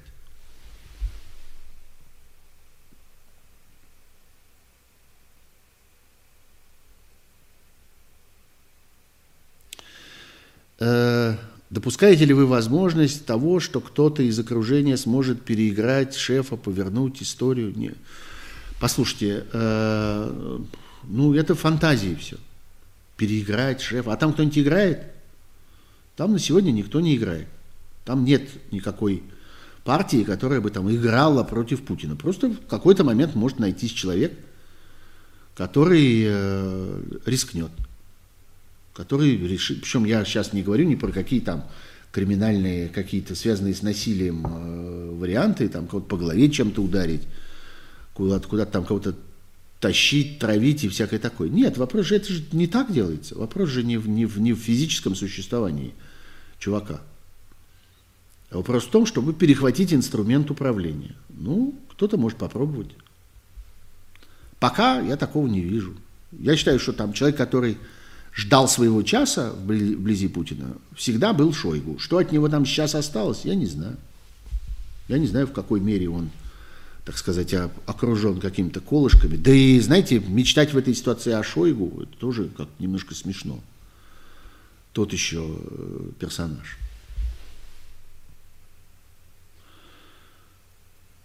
Какие действия РФ относятся к военным преступлениям? Ну вот обстрел, просто сегодняшние действия. Обстрел э, жилых кварталов в Харькове – Понятно абсолютно, что так вцепились в Харьков. Там попытаются устроить альтернативную столицу, создать там второе правительство и дальше пытаться как-то перехватывать власть. Надеялись это сделать прямо в Киеве, прямо в Киеве куда-нибудь там залезть, зарезать Зеленского, разогнать людей вокруг него и там же прямо вот э, посадить какую-нибудь марионетку.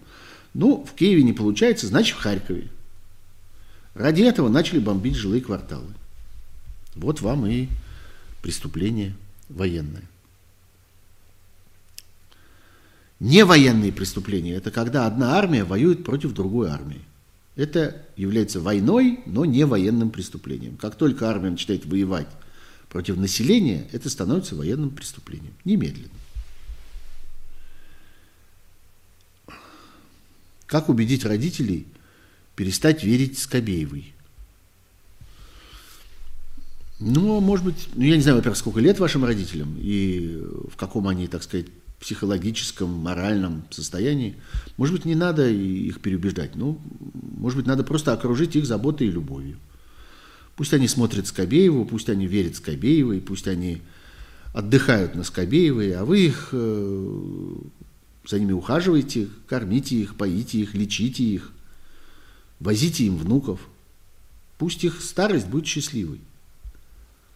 Может, они тогда от Скобеевой отвлекутся. Я не знаю никакого другого выхода.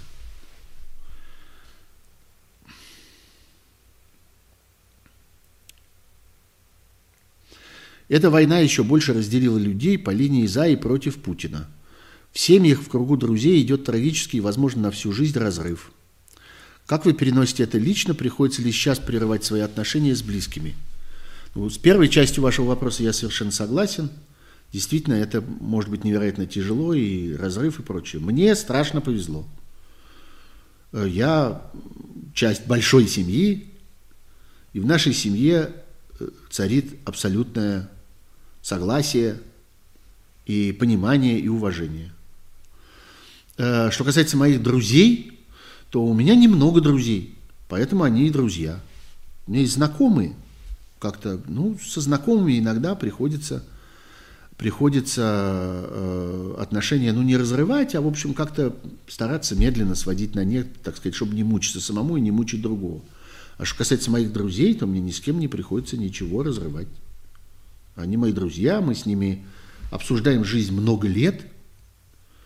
Э, мы за это время поняли друг друга, э, узнали друг друга э, и научились разговаривать так, чтобы как-то наши отношения оставались целы, а в то же время, чтобы никому из нас не было стыдно за то, что он как-то предал какие-то важные свои идеалы. Послушайте, вам может показаться, что я сейчас какие-то высокопарные сентиментальные вещи говорю. Ну нет, ну слушайте, так бывает. Бывает, что человеку и везет. А бывает, что за много лет удается выстроить систему отношений. Ну вот как-то наша система отношений выстроена. Поэтому лично у меня этой проблемы нет. Да хрен с ней, с Россией. Нет, не хрен. Россия – это вся моя жизнь. Как же, какой же хрен? Что это вы говорите такое? Э, Игорь Петренко. Она теперь никому в мире не нужна. Мне нужна. Я думаю, что вот сейчас нас там смотрит несколько тысяч человек, э, более или менее там три с половиной тысячи. Я думаю, что очень многие из этих людей смотрят потому, что Россия им нужна. Вы ошибаетесь, Игорь Петренко.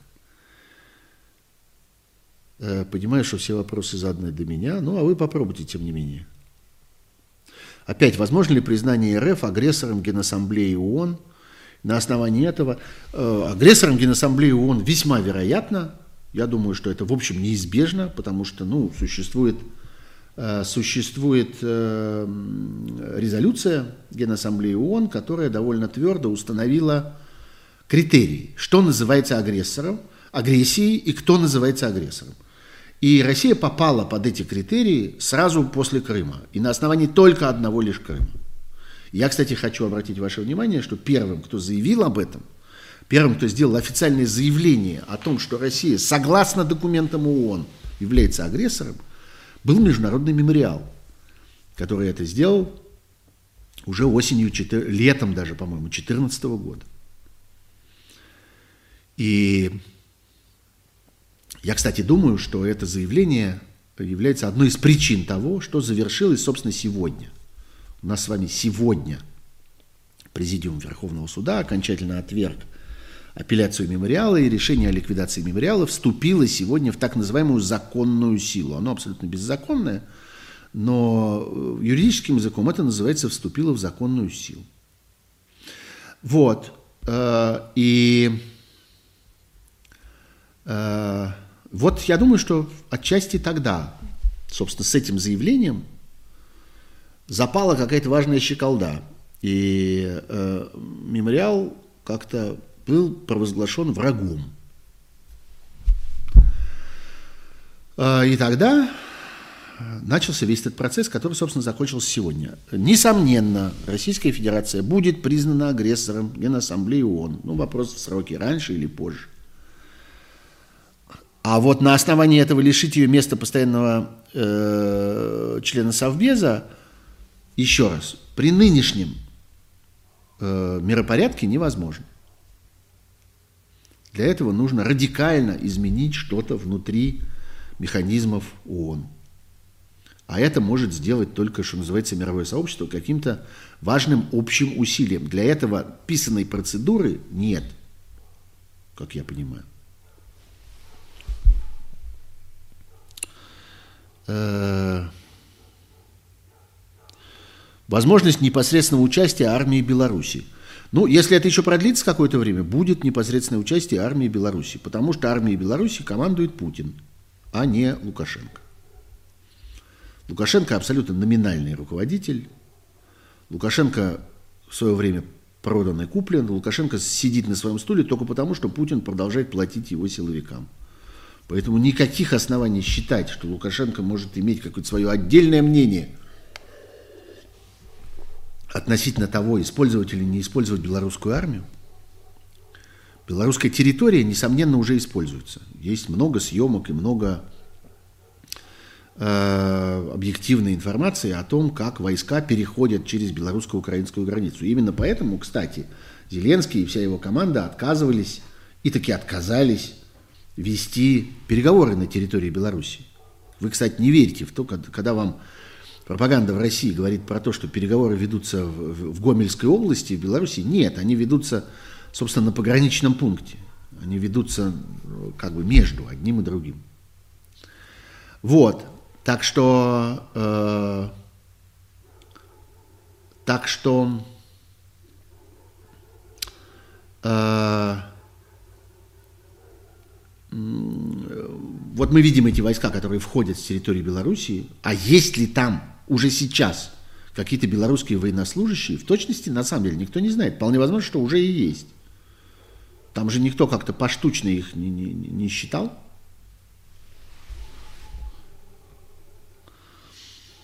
М -м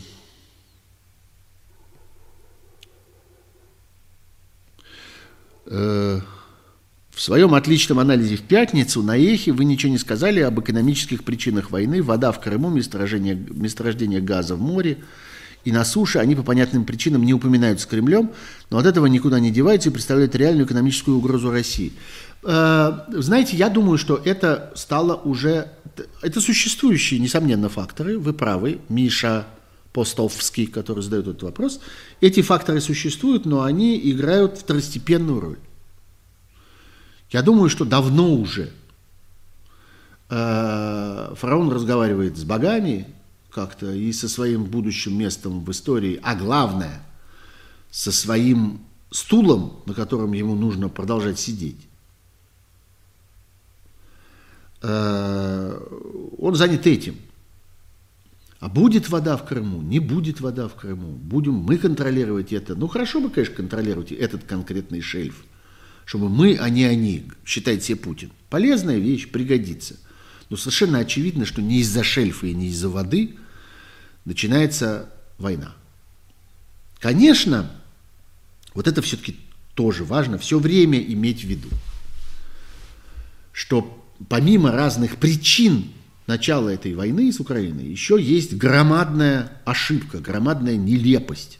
Вот сыграло то, про что мы говорили, собственно, с вами все эти годы – что человек, который сидит на президентском стуле, плохо себе представляет, что происходит вокруг.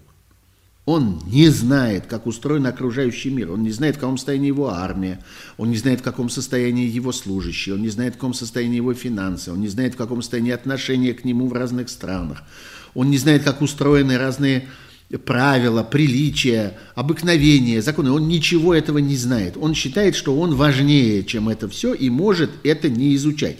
Вот он и обознался. Обознался и обсдался, что называется. Это важнейшая вещь, гораздо более важная, чем шельф. Что ему казалось, что это, что это просто. Ему казалось, что у него сильная армия. Ему казалось, что его все уважают. Ему казалось, что будут встречать с цветами. Ему казалось, что никто не посмеет противоречить. Ему казалось, что никто всерьез не обратит внимания. Ему все это казалось. А в действительности этого ничего не случилось. Выяснилось, вот ему как, как сказали когда-то, что Украиной управляет клоун, что вот Украина выбрала себе комика, и этот комик э, теперь, значит, вот почему-то, непонятно почему, непонятно, кто ему разрешил, почему-то сидит, значит, э, э, в президентском кабинете. А его, во-первых, выбрали, а во-вторых, он не комик, как выяснилось. И выяснилось, что отношение к нему гораздо лучше, чем в реальности, чем отношение к Путину. Путин заблуждался на этот счет. Оказалось, что рейтинг Зеленского в Украине не, не, не дутый, не, не сочиненный, не фальсифицированный, а реальный.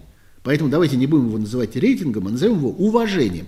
Уважение к Зеленскому в Украине, даже после того, как он очень много потерял после выборов, после того, как он принял много непопулярных решений, после того, как он много раз ошибся с какими-то назначениями, после того, как он целый ряд законопроектов выдвинул, которые в, результате оказались там недостаточно проработанными. Вот после всего этого уважение к нему было существенно выше, чем уважение к Путину.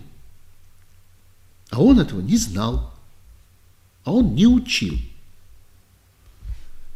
И будучи неучим и двоечником, разрушил страну, потому что двоечник.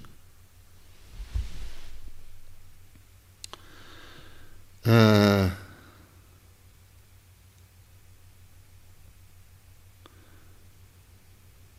поддержка Лукашенко была нужна, видимо, только для этой войны, поэтому он его терпел. Да много чего было нужно. Я думаю, что теперь мы можем э, видеть, как созревала эта идея, и в этой конструкции, которой э, захотелось, на которой захотелось сыграть фараону, в ней было место для всего, и для Лукашенко, который как-то оказался полезен, и для уничтожения мемориала, и для карательного законодательства, и для чистки среди медиа, вот всех этих бесконечных иностранных агентов и всякого такого прочего.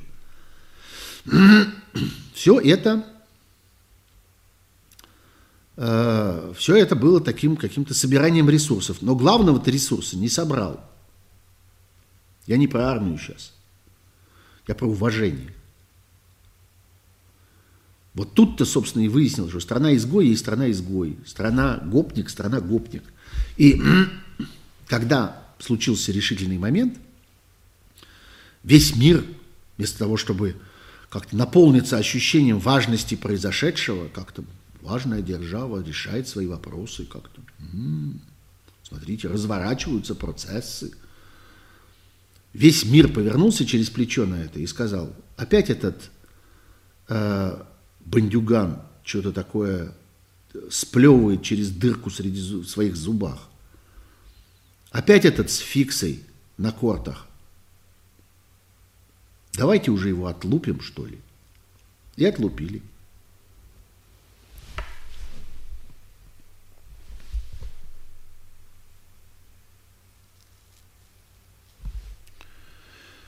Я не знаю, Юрий Фетисов, что такое советско-российский эксперимент по существованию большой страны без принятия общепризнанных человеческих ценностей в качестве основы жизнедеятельности общества. Он подошел к логическому концу. Не было никогда никакого эксперимента. Был э, спонтанный процесс, внутри которого страна и развивалась. Постепенно отваливались э, приличия, обычаи, нормы, законы и так далее. Знаете, это напоминает э, заключенному в одиночной камере.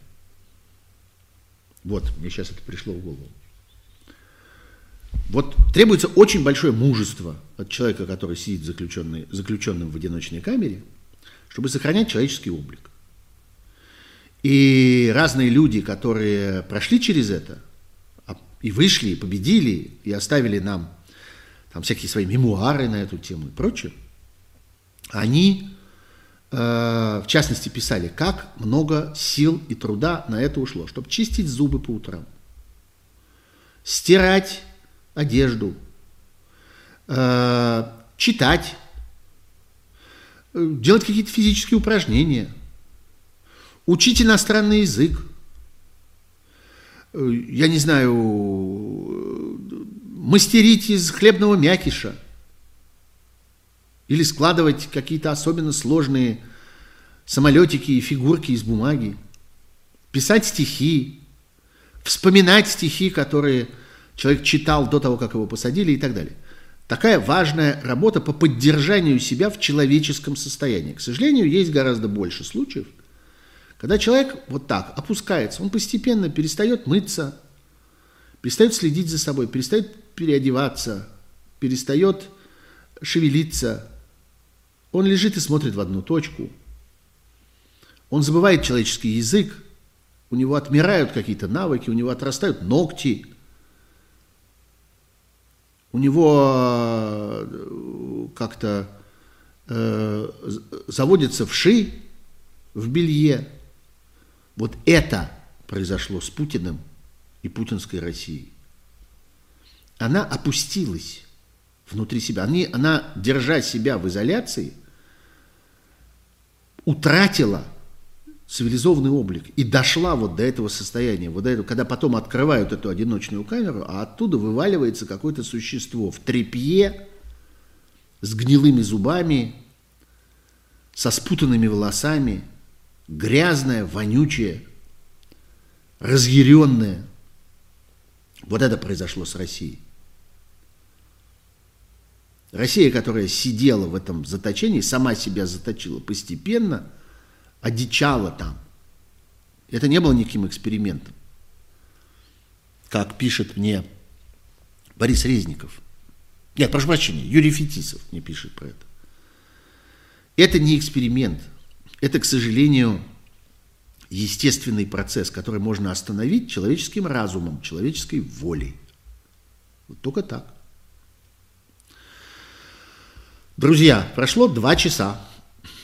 Я думаю, что вам надо отдохнуть, а мне надо пойти в мой твиттер и посмотреть, что случилось за это время. Я думаю, что много важного случилось. Надо это знать.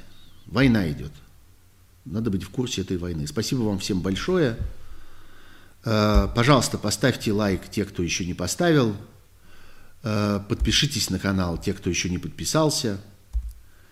Э, как-то этот колокольчик себе заведите, чтобы он у вас звякал в нужный момент. Подпишитесь, пожалуйста, на мой телеграм-канал Пархом Бюро. Я туда теперь дублирую вообще все, что я пишу, где бы то ни было, потому что я боюсь, что недолго осталось э, Фейсбуку в России, во всяком случае. И нам с вами придется туда перемещаться всем, поэтому телеграм-канал Пархом Бюро легко ищется поиском в Телеграме.